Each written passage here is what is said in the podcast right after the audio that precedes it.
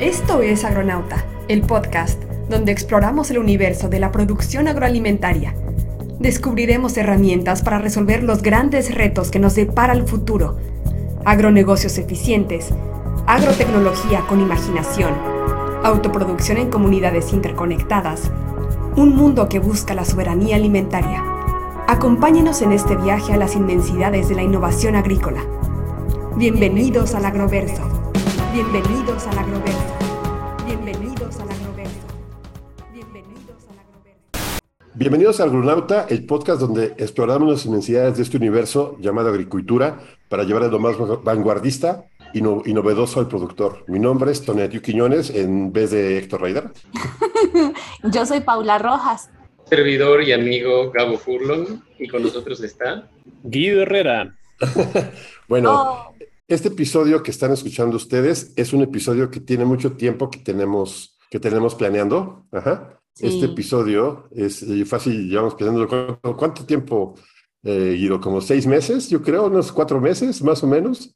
Como cuatro.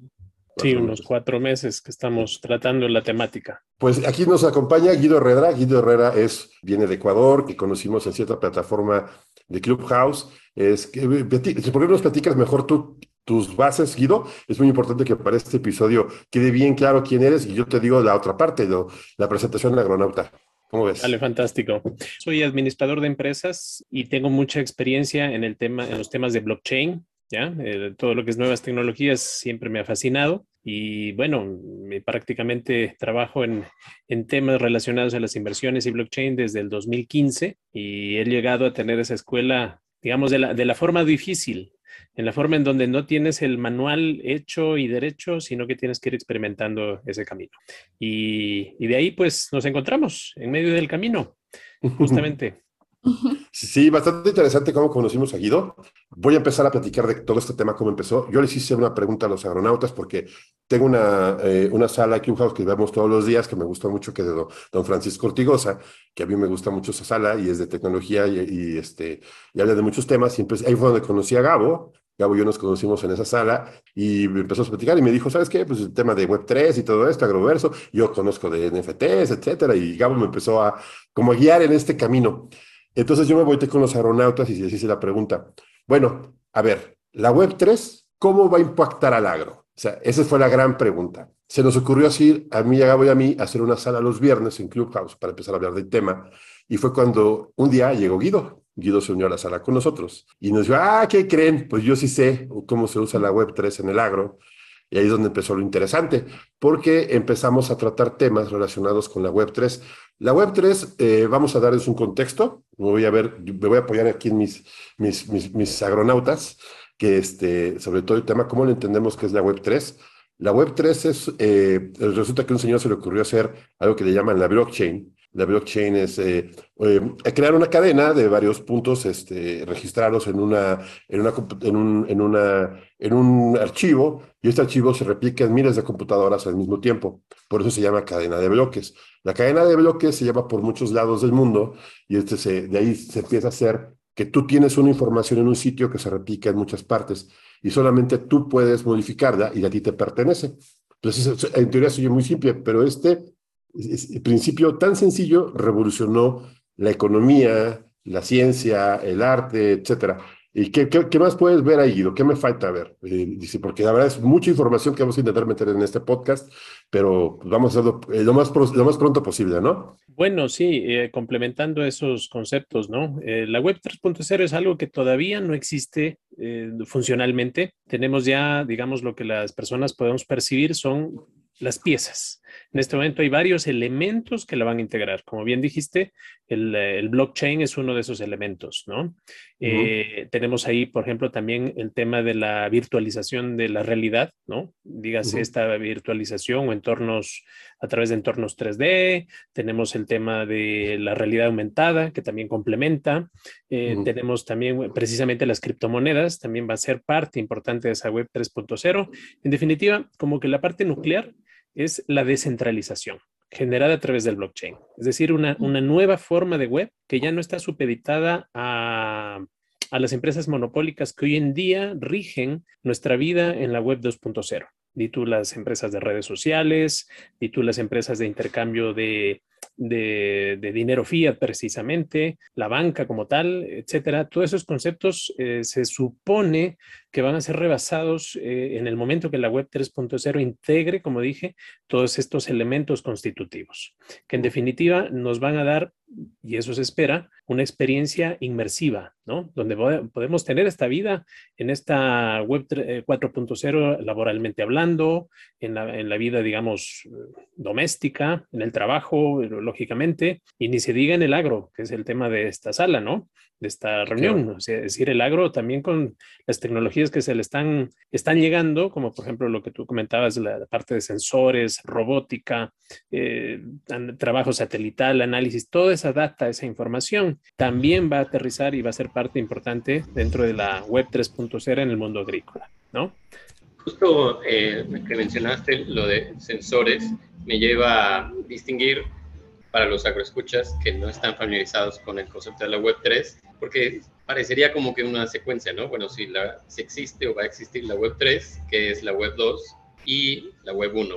Y en términos simples, la Web 1 nos permitió conectarnos a la World Wide Web, es decir, a la red de computadoras eh, que desde los 90 se ha popularizado entre las personas que utilizamos una computadora personal. Y la Web 2, digamos que fue una evolución permitiendo que las personas se conectaran con otras personas.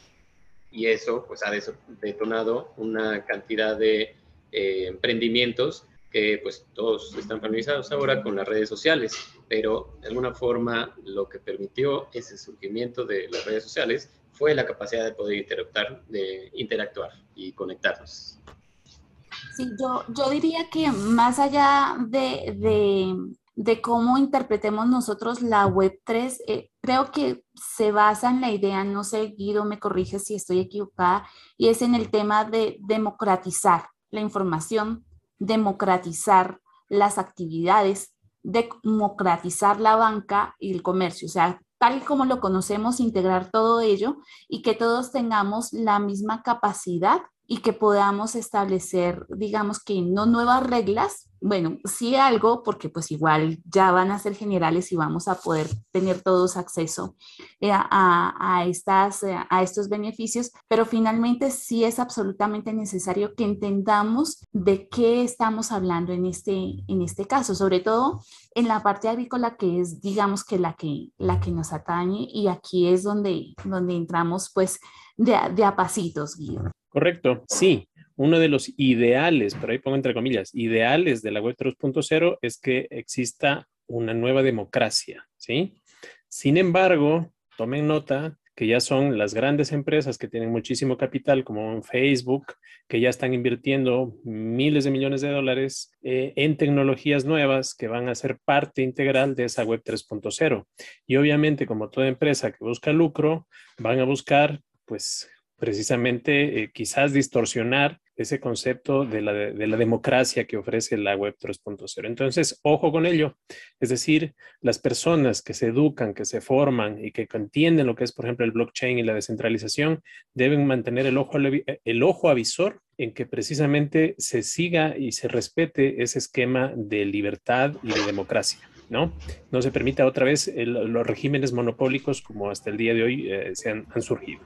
Pero eso ya dependerá del usuario educado, ¿no? Ahora bien, ahora sí, hablando de lo que mencionas, eh, ¿dónde se conecta el agro, no? Bueno, eh, habíamos, pueden haber, no, no es único la forma de conexión que voy a mencionar, pero es una de esas posibles conexiones. Las, las futuras conexiones surgirán de la imaginación y de la implementación que cada quien vaya haciendo, pero las que avisoro preliminarmente están, por ejemplo, en acercar, ¿sí? Por ejemplo, el, el agro a la mesa del consumidor, vamos a decir, como fin último. ¿Y cómo puedes lograr esto? precisamente, por ejemplo, el agro utiliza lo que son eventos, ferias, ¿no es cierto?, para exponer sus productos alimenticios. Sí, pero, pero yo creo que ahí, Ido, yo creo que es, es, que, eh, fíjense que eh, quiero poner un poco en tela esto, y perdón la interrupción, porque sí, el, el, los conceptos de la Web 3 es como inventar un mundo nuevo, si nos damos cuenta.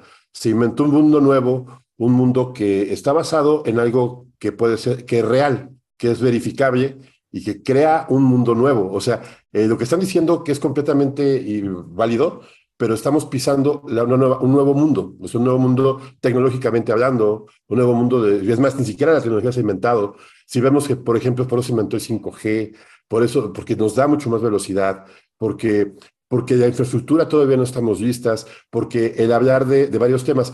Yo creo que la plática la vamos a centrar en cuatro conceptos, porque hay conceptos, hay muchos en la Web3, y perdernos en, en tantos, en tantos puntos y tantos sería muy complejo, porque vamos a, quiero que esos, bueno, planteamos que esos puntos son los más importantes para el agro. El agro en, en tres puntos, creo que son cuatro conceptos que van a ser los principales que se van a generar. El primero sería la blockchain, la blockchain para el uso de trazabilidad, le voy a darlo como introducción. Eh, el segundo punto es la criptomoneda para pagar. Creo que eso es lo que más va a revolucionar al agro, independientemente de la trazabilidad, porque la trazabilidad va a ser muy buena. En los NFTs, en un término un poco menor, los NFTs eh, eh, son, eh, bueno, nos explicar un poquito más Gabo de qué son los NFTs, que son no fungibles, hay algunas cosas que son no fungibles, o sea, que no pierden el valor. Es, por ejemplo, para hacerlo muy rápido, por ejemplo, si tú tienes un billete de 100 dólares, vale mucho dinero, ¿no? Vale 100 dólares. Pero, por ejemplo, si llega Michael Jordan y te lo firma ese billete de 100 dólares, ese, ese billete ya no vale por los 100 dólares, vale por la firma de Michael Jordan y por el dinero que vale, ¿no? Entonces no vas a pagar con un billete firmado por Michael Jordan, ¿no? Es más o menos la idea. Y, por ejemplo, el último concepto que gustaría que platicáramos en este, en este episodio, para no extendernos tanto, es el concepto del metaverso, cómo va a impactar al agro, que creo que ahí va a ser interesante, ¿no? Entonces, ¿por qué no empezamos por el blockchain? El blockchain, y ahí eh, creo que podemos ver que el blockchain va a ser la parte que va a poner toda la información en un solo sitio verificable en muchas partes del mundo, y que, por ejemplo, si hacemos un producto en en Colombia un café y los, desde que lo sembraste, seleccionaste la planta, lo cosechaste, lo, lo, tostaste, lo empacaste y lo vendiste, la gente va a poder entrar a un sitio y ver realmente qué fue todo eso, por poner un ejemplo, ¿no? Entonces, el impacto que tienen las cadenas de bloques para empezar en esa parte, la trazabilidad de la carne que sea segura, etcétera, va a ser muy fuerte en el agro, ¿o no? Es, creo que es el primer punto que tendríamos que tocar, el punto del blockchain. Gracias por el punto de orden. Muy bien, efectivamente. Em, sin embargo, veamos el fin último, ¿no? O sea, eh, un poco para el usuario que es neófito en el tema de blockchain y términos técnicos, NFTs, un poco estas nuevas tecnologías lo que pretenden es eso, hacer, aumentar la capacidad productiva, ¿sí? Mejorar la eficacia en los procesos de logística y obviamente, como dije, ya el fin último, pues acercar el campo a la mesa. ¿Sí? Ahora bien, bueno, hablemos de blockchain. Blockchain precisamente por sus propiedades inherentes de transparencia de la información, ese, este, ese sistema de registro, digamos, contable por partida doble, donde toda la información es verificable y queda permanentemente asentada de manera infalsificable e inadulterable, esa propiedad le, precisamente le permite ser utilizado el blockchain como una herramienta para hacer lo que decías, Gabo, eh, eh, trazabilidad. Por ejemplo, una aplicación pragmática en el agro. Trazabilidad. Podemos saber desde qué insumos agrícolas fueron aplicados en un producto dado, dónde fue transportado, en qué tipo de transporte, a dónde llegó y quién compró esa lechuga que se está sirviendo. Es decir, la, la famosa trazabilidad que las industrias más punteras a nivel de alimentos ya la incorporan, precisamente podría ser accesible para todos. ¿sí? Eso permitiría, por ejemplo, eh, en el ámbito del, agro. Pero no solamente trazabilidad del, bien como tal. Imagínate lo siguiente. En mi país, en Ecuador, al día de hoy, eh, cuando tú te mueves, por ejemplo, eh, ganado, ¿sí? Tú vas a transportar ganado de una ciudad a otra o de una hacienda a otra, ¿sí? Requieres un certificado emitido por la autoridad competente de transporte de ese ganado para prevenir el abigeato, el robo de ganado. ¿Sí?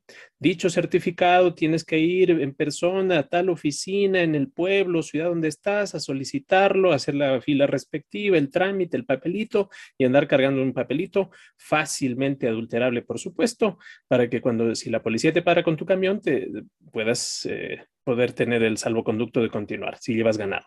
Imagínate utilizando los conceptos de blockchain, donde podríamos generar documentación atada al blockchain inadulterable e infalsificable que directamente en cualquier smartphone muestras tu código eh, QR, te escanean y te dicen sí, es legítimo, siga adelante. Y que lo puedes solicitar en línea, ya ni siquiera tienes que ir a la institución. O sea, hay una infinidad de aplicaciones de cada uno de estos conceptos. Bueno, eso con blockchain, ¿cierto? Sí, yo creo que aquí vamos a hablar, abrir el plato grande, el plato más grande de lo que va a ser el agro, las y este, vale, vale. Paso número uno de este podcast, como eh, podría decir yo, advertencia. Esta es la primera vez que vamos a tocar el tema este, de criptos. El siguiente punto que viene más adelante es una aplicación específica en otro podcast que también nos acompañó Guido más adelante. producción, aquí creo que es importante decir que las criptos creo que van a ser el tema que más va a revolucionar el agro. ¿Qué opinan, agronautas? Así, des, despellejen este tema. Sí, va a permitir un intercambio de bienes más ágil, uh, transfronterizo, con menos costos y como comentó Guido, la descentralización aplicada al comercio nos va a beneficiar a todos, ¿no? tanto a grandes como a pequeños agricultores. Yo creo que eh, una de las razones más, más em, importantes y era el, el comentario que, que, hizo Guido es, específicamente es que debemos conocer qué es lo que, qué es lo que atañe estas nuevas tecnologías para poder utilizarlo de manera adecuada y que definitivamente podamos entender qué es lo que está, qué es lo que está pasando. El mundo de criptomonedas es un, es un mundo que es demasiado grande, la verdad, digamos que es de pronto de la web 3 es lo que generalmente todos conocemos y de lo que alguna vez escuchamos hablar, pero que va a tener una relevancia importantísima en la parte agrícola, sobre todo porque hay negocios em, y agronegocios internacionales que, van, que se van a facilitar. Creo yo que para mí esa es una de las principales, de las, de las principales em, características de beneficio que va a tener para, para, los productores agrícolas y pecuarios. Precisamente hacer negocios sin, sin moverte de, de, tu casa, eh, disminuir costos, hacerlo de manera eficiente y que, y que basados en todas estas características pues se puedan establecer. Diría yo que ese es el, el, el beneficio, es como lo veo. Muy bien. Ahí te pregunto, ¿Puedo hablar del bombazo o todavía no quieres que hable del bombazo? Definitivamente, definitivamente no. No, por eso digo que para el siguiente episodio tenemos que hacerlo. Vale, sí, porque creo que... Porque hay intriga en el público, ¿no? Que sienten la emoción. A ver, ¿cuál es el bombazo, no? Sí, ¿Cuál no, el bombazo es la bomba aquí? Vale, vale. ¿Por qué necesitábamos hacer este episodio? Bueno, voy a ser un poquito reiterativo con los, con los, con los agroescuchas, porque necesitamos esto para entender qué es lo que va a venir. Y creo que lo que va a venir es demasiado grande si no le damos, le ponemos la mesa. Este, Entiendo. Eh, Sí, yo creo que sí, ya lo sentimos nosotros, ya lo vimos nosotros y creo que es muy importante.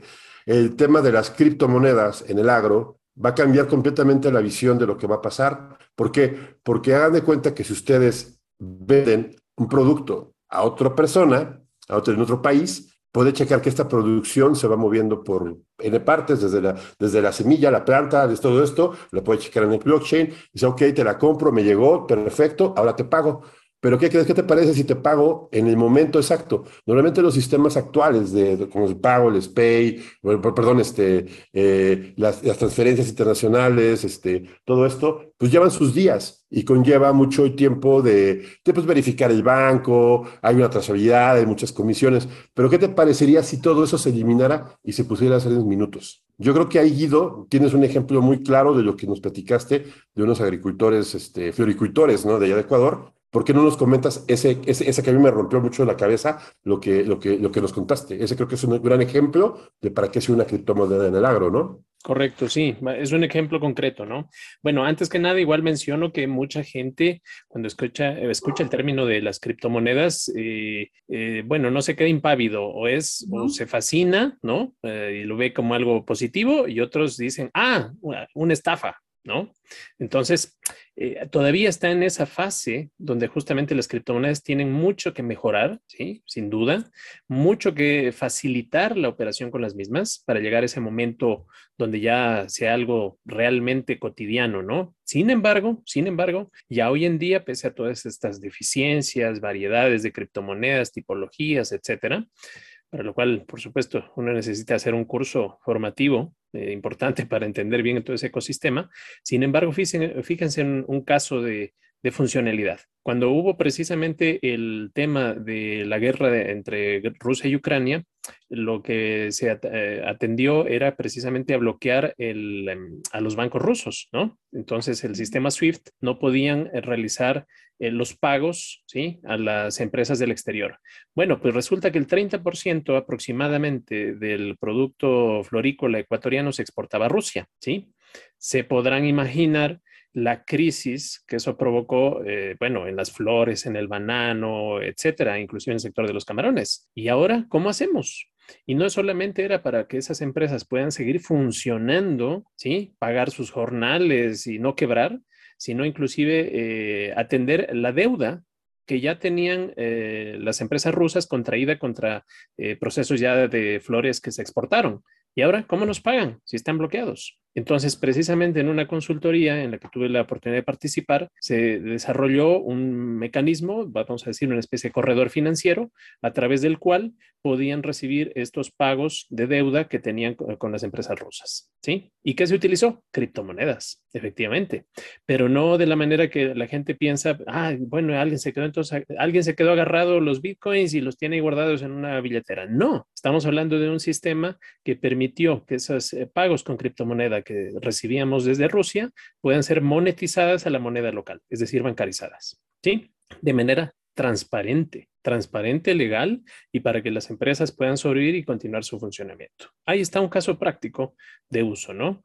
Costos de comisiones, eso siempre lo digo. Tú quieres hacer eh, un proceso de exportación, ¿cuánto tienes que pagar para hacer un giro bancario?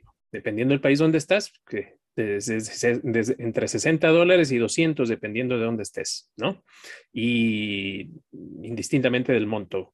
Pero ¿qué pasa? En criptomonedas puedes mandar un millón de dólares y te puede costar de comisión 15 dólares, ¿ya? Esto, entonces, y la velocidad, como mencionabas, eh, la velocidad.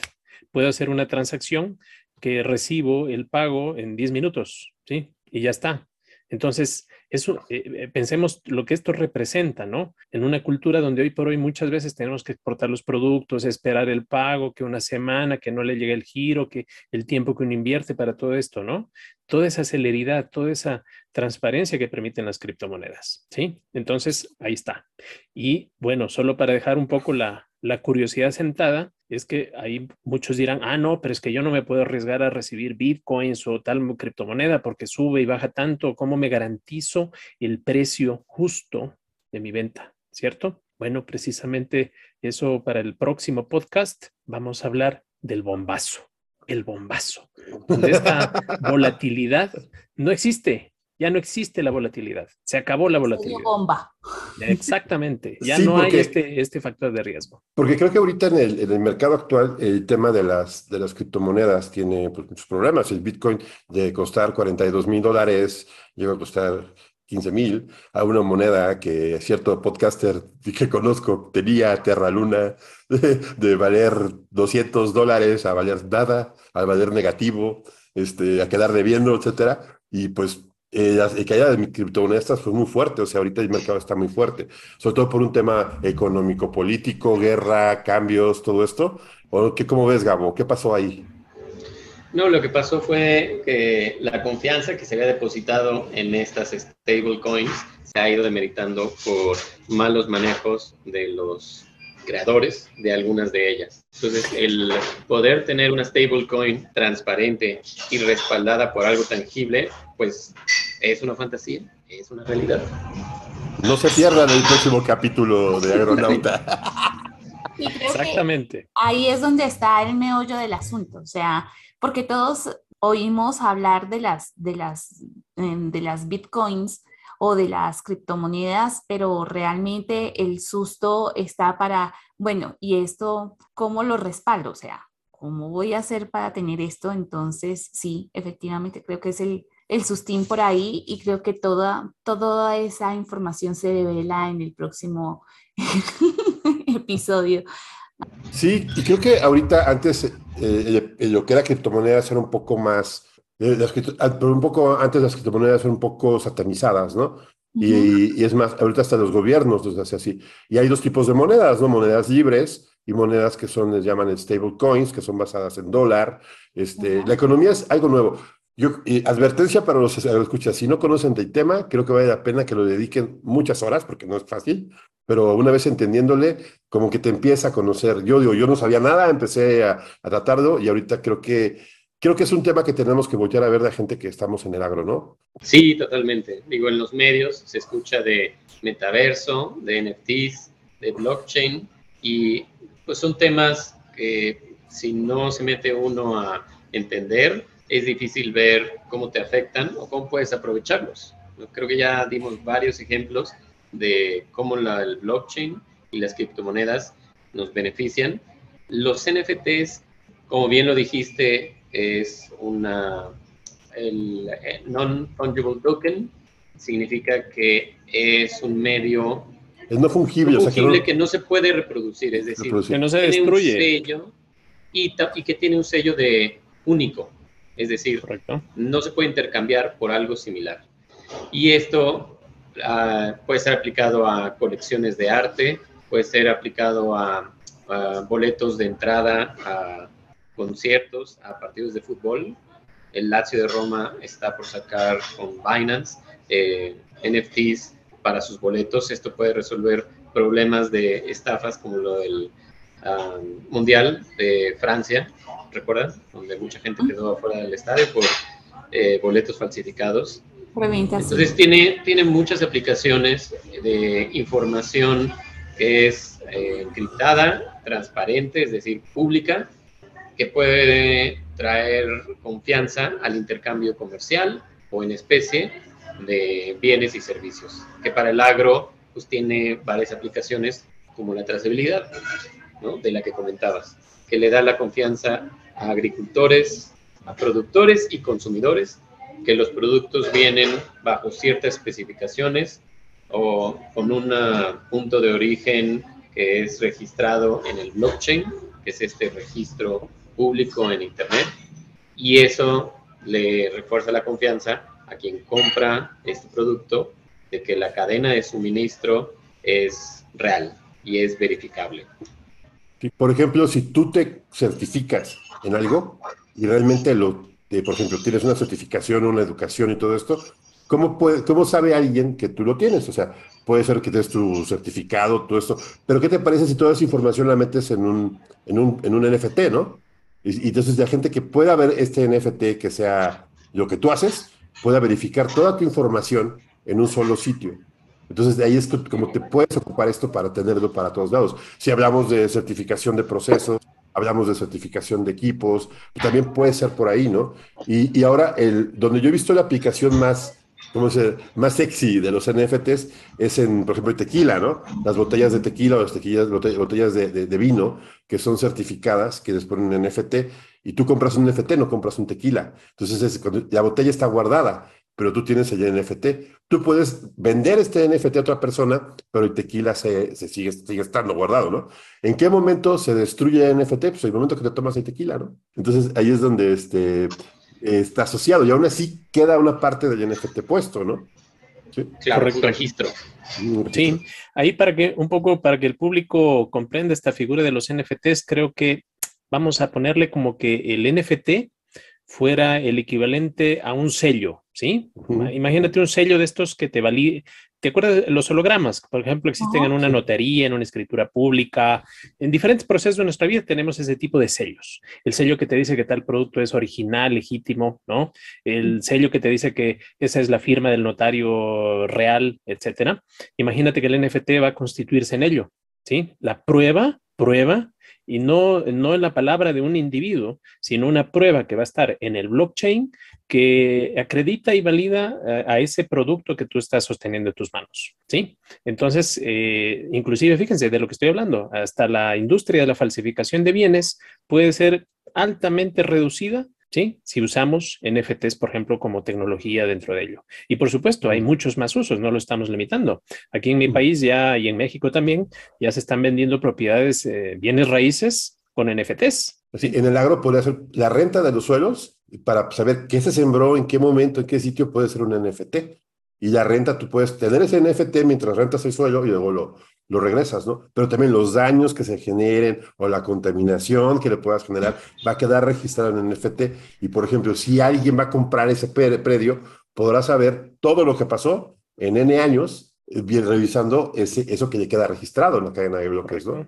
Correcto. O sea, esa es una cosa. Como el registro de la información que los sensores de eh, IoT, que quién mejor que tú, Tona, de explicarnos qué información se puede recabar con los sensores que pueda ser útil en la cadena de abasto. Sí, yo creo que desde la producción, pero por ejemplo, lo que es la cadena fría, la, cuando tú enfrías si quieres mandar un producto, si vas a mandar carne a Medio Oriente, que ya se hizo en una empresa de Argentina que fue muy nombrado porque creó una, una trazabilidad usando el blockchain, usando todo esto y todo lo que generaron los sensores se puede guardar en un sitio y alguien puede llegar y con un solo NFT puede checar toda esa información, ¿no? Y eso sí es brutal porque todo lo que te genera, que eh, cuando tú ya vendes la carne, si la transfieres a la persona, le, le el lote con su NFT correspondiente, ¿no? Además que ahorra muchísimo tiempo, muchísimo espacio eh, sobre todo porque la información también ocupa espacio y es un, es un insumo súper importante a estas alturas del partido. Estamos diciendo que la información, bueno, siempre se ha dicho, la información es poder, entre comillas, ¿no? Y finalmente toda esa información relacionada con un cultivo, con un producto, con un proceso, está en un solo sitio y tú puedes acceder a ella de manera práctica, segura y eficiente. Entonces, claro, definitivamente es una de las mejores estrategias que se tienen en el momento. Sí, creo que ahí viene el siguiente punto importante, Guido. El siguiente, el siguiente punto que genera más, más, más, más imaginación en temas de, agro, que es el tema del metaverso. Porque el metaverso nos puede generar este, desde capacitación, simulaciones, realidad aumentada, todo esto. Y yo que te he visto a ti manejar algunos conceptos de metaverso. Explícanos a manera que lo entiendan nuestros escuches qué es el metaverso y para qué nos puede servir, ¿no? Creo que es la parte más, más lúdica de este tema, ¿no? Correcto. Bueno, el metaverso en realidad eh, es parte integral de esa web 3.0, ¿no? Yo, diría, yo diría que es la parte que aglutina ya todas estas tecnologías de las que venimos hablando, que si los NFTs, que las criptomonedas, que el blockchain, que la realidad aumentada, que la realidad en 3D, todo eso va a formar parte de ese metaverso que aún está por conocerse. Entonces, eh, los puristas así levantan el grito en el cielo inmediatamente cuando uno dice ya que el metaverso está acá, ¿sí? No, ¿cómo va a ser? Y es verdad, técnicamente hablando, todavía faltan años para que esas tecnologías se integren y estas ruedas generen eh, como engranajes ya un reloj funcional. Ese sería el metaverso. Pero yo les digo, hoy en día ya tenemos un proto metaverso que algunos le dicen, ya lo hemos bautizado en algunas redes como bueno, la 2.75, ¿sí? Entonces, este, este metaverso, que básicamente es ya el, trabajar con ciertas herramientas para virtualizar entornos, no es nuevo, ya tiene sus años en el mercado, ¿no? Tenemos ahí un Second Life, que ya era una experiencia donde las personas podían experimentar esa realidad inmersiva, metiéndose en su computadora y viviendo esa doble vida, ¿no? Second Life. Entonces, eh, y comprar cosas allí, conversar, hacer relaciones sociales, hacer negocios, todo lo que pues, eh, la tecnología en ese, lugar. Bueno, eso ya existe, ¿no? Y es, y es, y es, en, en, el último tiempo que precisamente desde que empezaron a hablar la, el dueño de Facebook, que todos sabemos quién es, empezó a hablar del metaverso y tal, que se empezó a retomar con mucha fuerza este criterio ¿Y por qué? Porque venimos de una pandemia, hemos vivido el aislamiento social y todo esto, entonces como que las personas buscamos otra vez reconectarnos, recuperar ese tiempo perdido, eh, el reencuentro y ya no quizás a través de Zoom. La gente está aburrida de Zoom. ¿No?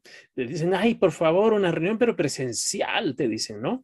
Bueno, pero todavía el COVID no se ha ido, está ahí. Entonces, es un hecho, y, y, aparte del COVID, las que todavía no, no creen que exista, que es respetable, este, yo, yo digo, bueno, pero ¿qué, qué, qué parte positiva y qué parte de uso práctico inmediato podemos tener de estas tecnologías? Pongo un ejemplo, una feria. Eh, quizás no de productos, porque en verdad la tecnología para mostrar un producto en una realidad virtual todavía está en desarrollo y hoy por hoy lo que hay, que sería una renderización en 3D, es costoso de elaborar, ¿sí? Entonces quizás no se hace tan práctico desde el punto de vista económico, pero que se puede hacer, se puede hacer, ¿sí?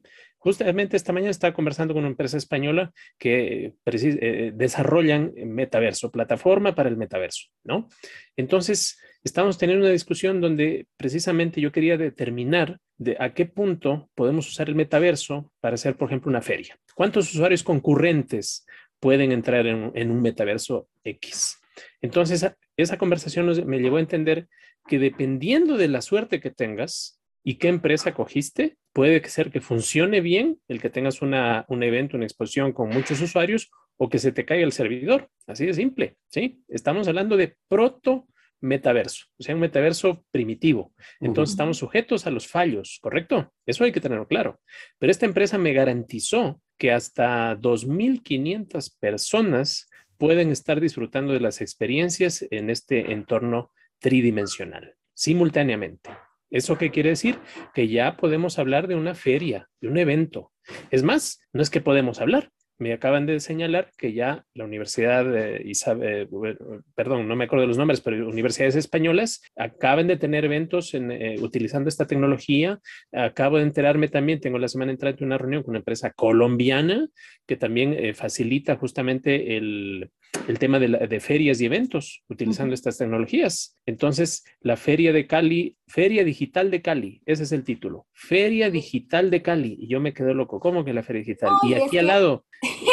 ¿Ah? claro, aquí al lado. invitados, porque además la feria se ha venido desarrollando pues los dos últimos años de confinamiento, pues debimos hacerlo así. Pero fíjate, la, la, importancia y no solamente el hecho, eh, Guido, me parece a mí, el hecho mm, de que estemos hablando de que sea por confinamiento o por actividad, sino que simplemente va a ser mucho más práctico. ¿Quién de los presentes o del público que nos escucha le gustaría estar en la feria de Stuttgart en Alemania en poco tiempo y quizás en la de Beijing y quizás en la de Shenzhen o en la, en la feria de California de no sé cuánto?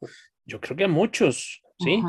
Pero dígame ustedes, ¿cuánto dinero tienen para pagarse lo, efectivamente, lo que tú decías, los billetes de avión, el hotel, eh, toda la cuestión, ¿no es cierto? Es decir, un eventito de esos, pues prepárate la billetera, son 5 mil dólares eh, tranquilamente, si no más, para un solo evento, ¿ok? Pero, por ejemplo, Guido, yo creo que sí el tema de las ferias es interesante, pero donde yo, me, yo creo que empieza la imaginación a volar un poco más es por ejemplo, que tú quisieras ver un cultivo, que tú quisieras ver una, una simulación de cómo está un proceso de producción, que tú quisieras visitar una, una realidad donde entras y puedes ver exactamente cómo estás y lo vas viendo en ese momento. Entras Y, y, puedes imaginártelo, o sea, puedes imaginarte todo y lo puedes ver. O sea, y aparte, creo que se está pensando en un futuro en olores, en sabores, en experiencias visuales, eh, y ahora bien, por ejemplo, hablemos del tema de la capacitación, y regreso al mismo tema de la capacitación, que podamos entrar a entornos donde estamos practicando, por ejemplo, podamos hacer, voy a poner este invernadero y hagamos una simulación de cómo crece, ¿no? Y cómo lo pongo, si pongo las ventanas, todo esto, y que pueda hacer yo el emular un proceso dentro del metaverso para educar a, gente, para aprender cómo son los temas de cultivo, ¿no? Y eso es, es muchísimo más. Y también poder simular sistemas por ejemplo, que sean más sustentables, que consuman menos agua, este, y pueda, puedas hacer ese tipo de cosas para poder llevar gente. Y por ejemplo, si tú vas a vender una tecnología, se la puedas enseñar a una persona que está al otro lado del mundo, o una persona del otro lado del mundo te pueda dar una tecnología a ti, o puedas este, generar un trabajo en conjunto con una empresa, por ejemplo, ¿sabes qué? Tengo este proceso de certificación, necesito que alguien venga, no, bueno, alguien me lo haga, y la persona no tenga que venir, sino que desde un punto remoto ya pueda meterse a tu proceso y te lo pueda validar a la distancia, ¿no? Eso que comentas, em, en definitiva, el metaverso tiene varias aristas, ¿sí? Mm. De explotación. Una de esas aristas es la formación, ¿sí? Mm. Lo que bien mencionas. Otra arista, la que acabamos, de, pincelar hace un momento, ¿no? La arista de la de los eventos, ¿no? Muy factible lo de los eventos con lo que acabo de decir. Simplemente eh, ya, ya se dan cuenta que si es posible. Es más, en la consultora en Thinkers Pro ahora ya estamos haciendo eso. Ya somos partners para Latinoamérica de las empresas de desarrollo más punteras del mundo y ya nos dieron luz verde para implementar acá eso. Vamos a la parte de educación. En la parte de educación, eh, tú me habías hecho percibir lo que siente un hacendado cuando todos los días necesita y debe recorrer su campo, ¿no? A lo mejor 10 hectáreas, 20 hectáreas, lo que tenga, ¿no? Este, para observar su cultivo, en qué estado está, que no hayan plagas, que no haya ninguna novedad. Y eso, ¿cuánto tiempo le insume? ¿Qué esfuerzo físico? ¿Cuántas veces al día lo tiene que hacer? ¿Una vez? ¿Dos? No lo sé. Entonces tú contabas que hay un robot que ahora te, evita hacer todo ese esfuerzo y que va recorriendo los, los surcos y tal, y analizando el entorno y diciéndote si estás con plaga, hay ratones, lo que sea, ¿no? Este, bueno, imagínate que esa, esa data, esa información que aporta el robot, la información que aporta un satélite, para ver justamente la clorofila que tú me habías eh, comentado, ¿no es cierto? Eh, los sensores de humedad, toda esa data, ¿en dónde queda? Normalmente queda en lo que se suele llamar un dashboard, en el mejor de los casos. Sí, claro. Te arroja una información estadística plana, ¿sí? Pero imaginemos ahora el mundo a colores y en 3D. ¿No?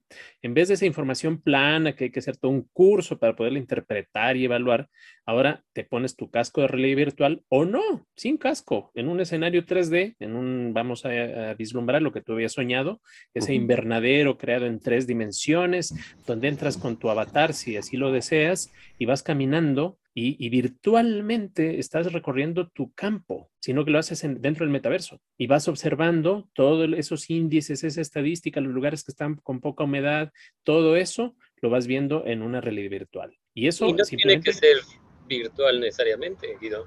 No necesariamente, pero entonces Hay un aquí llamado realidad aumentada y otro realidad virtual. La realidad virtual lo que hace es replicar o modelar eh, un escenario en un ambiente digital, con, lentes como los que tú compartes. Pero la realidad aumentada lo que hace es entrelazar eh, o hacer una fusión entre lo que el ojo humano puede percibir en su realidad con información digitalizada sobrepuesta sobre esa realidad, como los lentes de Google, como otros lentes de realidad aumentada que permiten reforzar la capacitación les voy a compartir la experiencia en la fábrica de la empresa para la que trabajaba. Eh, utilizaban lentes de realidad aumentada para poder inspeccionar las tuberías de los productos que se fabricaban, para poder entender dónde estaba la falla y agilizar o reducir el tiempo en el que los técnicos de mantenimiento podían identificar y dominar el, la, la, producción de, lo que se hacía. Entonces, el poder eh, permitir, habilitar a los granjeros a ser capacitados en lo que ahora le llaman indoor farming, pues se podría agilizar y popularizar mucho más. Y en esto tiene que ver el metaverso, tiene que ver la tecnología de realidad aumentada para monitorear la biología, el progreso y los datos de las plantas pueden ser monitoreados a distancia. Todo esto que estamos hablando no es para de aquí en 5 o 10 años, es hoy. Hoy, ya está. Ya está. Eh, acabo de conversar justamente uno de los, eh, de los partners que tenemos, eh, justamente desarrollaron, para que se hagan ustedes idea, un sistema de realidad aumentada que funciona en un, en un smartphone, en un celular común y corriente, para la empresa Iberdrola en España que como sabrán es una de las empresas de energía más importantes de España. ¿Y qué era lo que quería Iberdrola? Básicamente que sus técnicos, sus técnicos puedan acudir a los molinos de viento, los generadores eólicos, a hacer el mantenimiento, siguiendo los protocolos de seguridad y de procedimiento técnico para el mantenimiento usando realidad aumentada. Y entonces llega el señor y prende su smartphone, apunta a la puerta y ahí le dice el muñequito, mira, aquí está la cerradura, mete la llave, gírala, entra, acá está el panel de control, apaga, por supuesto, en paso número uno, apaga el switch principal de poder, ahora destapa esto, hace esto, etcétera, etcétera. Y por ejemplo, eso aquí en el agro es muy fácil, o sea, tú tienes, eh, por ejemplo, de una oficina puede, puede manejarse un invernadero completo. ¿Cuál es el principal problema que tienen los invernaderos? Los vectores de enfermedades. ¿Y qué te parecería si ahora fueran manejados por robots? Y no tuviera nadie que entrar al invernadero, o solamente entrar la menor cantidad de gente, o si entra alguien a hacer algo muy específico. Eso lo va a dar la tecnología. Y la tecnología en invernaderos, créanme, está muy adelantada en desarrollo y está muy atrasada en implementación. O sea, eso, eso se ve. Y eso, es brutalmente hablando. Pues definitivamente por eso abrimos el tema. Por eso abrimos este primer capítulo. Y, se dan cuenta, es un capítulo largo. Pero es un capítulo que, que son muchos bocados grandes de algo que es extremadamente grande. O sea, eh, creo que apenas se está abriendo. bueno, vamos a enfilarnos ya al final del capítulo. Yo creo que por si nos aventamos otras dos horas hablando del tema, pero creo que es importante decir, eh, y la verdad, aquí agradeciendo mucho que Guido ha sido nuestro gurú guía en este tema del agroverso. La pregunta que yo hice a los agronautas y que se apareció Guido para irme a responder es cómo metemos la Web3 en el agro. Esto se empieza a develar y se empieza a develar con mucha, mucho entusiasmo hay muchas cosas que ni siquiera hemos visto. Muchos dicen, no, te faltó hablar de esto. En serio, es demasiado grande. Es un nuevo universo. Eh, el tema de las criptomonedas va a romper completamente lo que estamos conociendo. El tema del blockchain le va a dar validez a todo lo que estamos comiendo. Y, el tema de, los NFTs va a, ser, va a ser útil. El tema del metaverso va a traernos otra forma diferente de producir y ver la realidad. Y esto puede crear eh, una, una realidad tan diferente y tan grande que ni siquiera podemos imaginarla todavía. ¿O cómo ves, Gabo, que tú eres experto en eso, en ver futuro? No, totalmente. ¿eh? Y yo también agradezco a Guido que nos haya podido compartir las ideas uh, eh, y la experiencia real que ha tenido con estas tecnologías. Y es algo que ojalá podamos ayudar para educar a todos los agroescuchas y eventualmente demos un taller en, en la Academia de Agronauta. ¿Cómo ves? Uf, pues sería muy genial, pero creo que Sí, espero que en un futuro en la Academia de Agronautas se vea en 3D, se vea en metaverso y, este, y tengamos capacitaciones que todo el mundo pueda ver para esto. Más o menos visto, ya se los platiqué a los agronautas y me dijeron, estás loco, pero, no todo. Y ya, yo digo a Guido y me dijo, sí se puede, sí se puede, tú sigue adelante. Este, ya veremos. Digo, esto lo platicamos mucho en las salas de Clubhouse, eh, imaginamos el futuro. Esto es lo que me encanta de esto. Y pues yo creo que llegó el momento de ir cerrando el episodio. Este es el primer bocado de lo que vamos a venir haciendo. Por eso se llamó la temporada Agroverso, porque es el metaverso aplicado a la, a la agricultura. Muchísimas gracias, Guido. Guido, creo que es bien importante que nos digas cómo te contactan, ¿Qué es lo que haces? ¿Cómo se llama tu empresa? Tus empresas, porque realmente es, una, es, un, es, mucho valor lo que haces. Bueno, sí, este, yo creo que ahora lo importante es tangibilizar todo lo, la propuesta de valor que se ha mencionado, que hemos ido escudriñando todo este tiempo, ¿no? Entonces, precisamente una de las empresas que, eh, que presido es eh, Thinkers Pro, ¿ya? Como los pensadores pro.com, thinkerspro.com. Ahí oriento justamente todo lo que es la formación de lo que es blockchain, pero no solamente el tema de inversión, porque muchas veces la gente oye de criptomonedas esto y piensa, ah, solamente la parte especulativa. ¿Y, qué pasa con lo demás? Por ejemplo, todas las oportunidades de desarrollo, de comercio, de, de, usar esas nuevas tecnologías. Y precisamente en esa búsqueda es que ahí viene el bombazo que daremos en, en otro podcast, ¿no? Ahí vamos a dar el bombazo, porque se va a dar cuenta el público que precisamente eh, los negocios relacionados a todo esto ya han generado soluciones que ya están aquí creciendo, pero como la espuma y que lógicamente revolucionarían toda la industria agrícola en toda Latinoamérica. De hecho, ya está sucediendo, ¿no?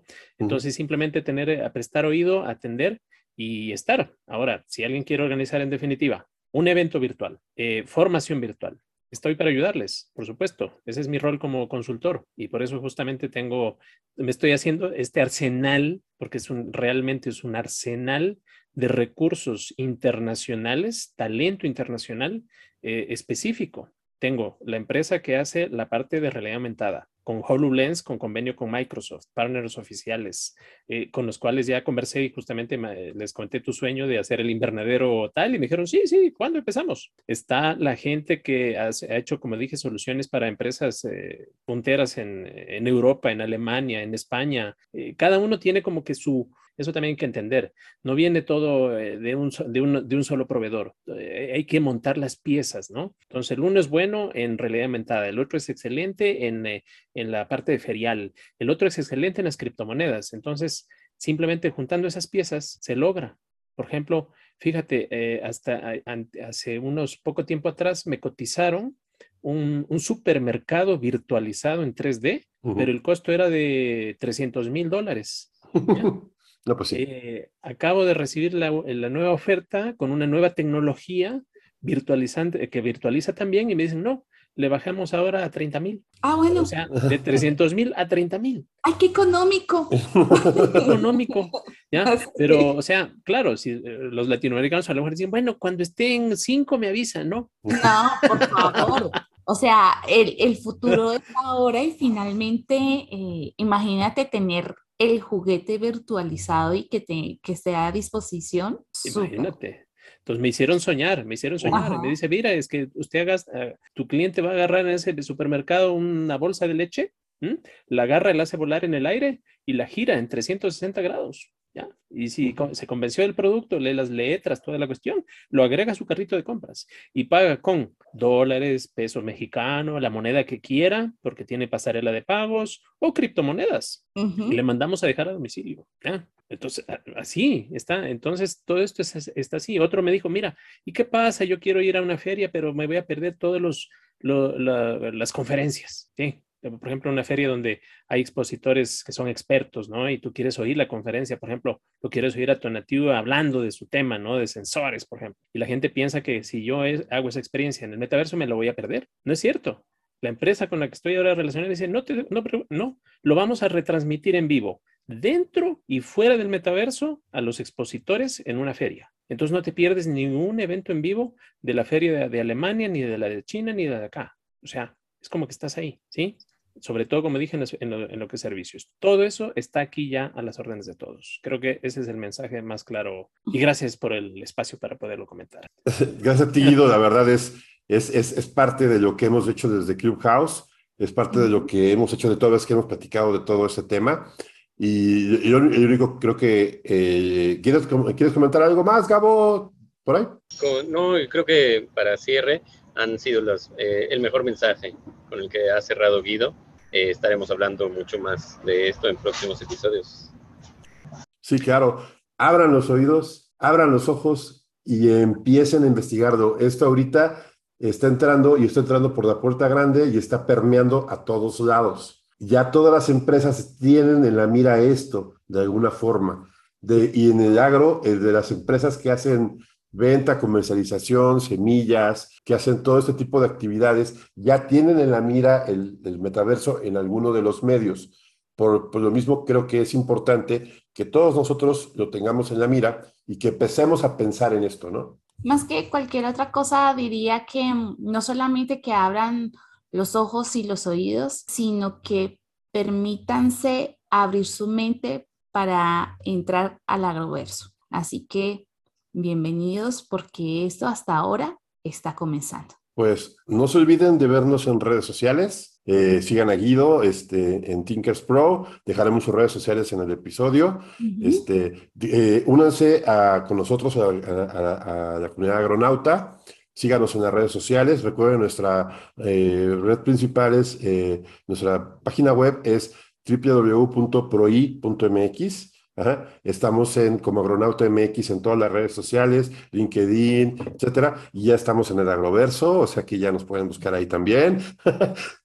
y, pues muchas gracias a todos. Muchas gracias, Guido. Muchas gracias por tu estancia. De verdad. Gracias. Muchísimas gracias. Nos, nos has ayudado mucho y sobre todo a los agroescuchas que que siguen y que hacen preguntas que gracias a ellos es que estamos metidos pues en este, en este zafarrancho respondiendo, respondiendo todas esas preguntas que se, que se establecen por ahí y seguimos a la espera de, de sus preguntas. La comunidad agronauta de verdad te agradece mucho lo que, lo que has compartido con nosotros y bueno, ya saben, agroescuchas, nos pueden dejar cinco estrellas acá en, en Spotify o por el medio que nos escuchen, estrellitas o, buena, o buenos comentarios para que este, estos episodios puedan llegar a más personas y le podamos aportar más valor a más productores agrícolas y sus proyectos. Bueno, entonces, eh, gracias a toda la audiencia. Efectivamente, estaremos eh, acompañándolos acá y no se olviden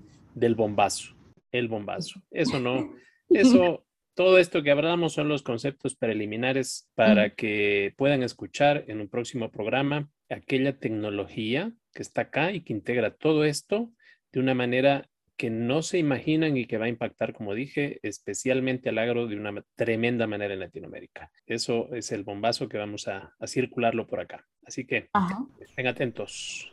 Los esperamos. Los gracias, esperamos. Gracias, Tona. Gracias, Pau. Una muy buena charla sobre el agroverso. Inicio de temporada. Ajá, estuvo genial. Gracias a todos. Chao, ahora escuchas. Chao.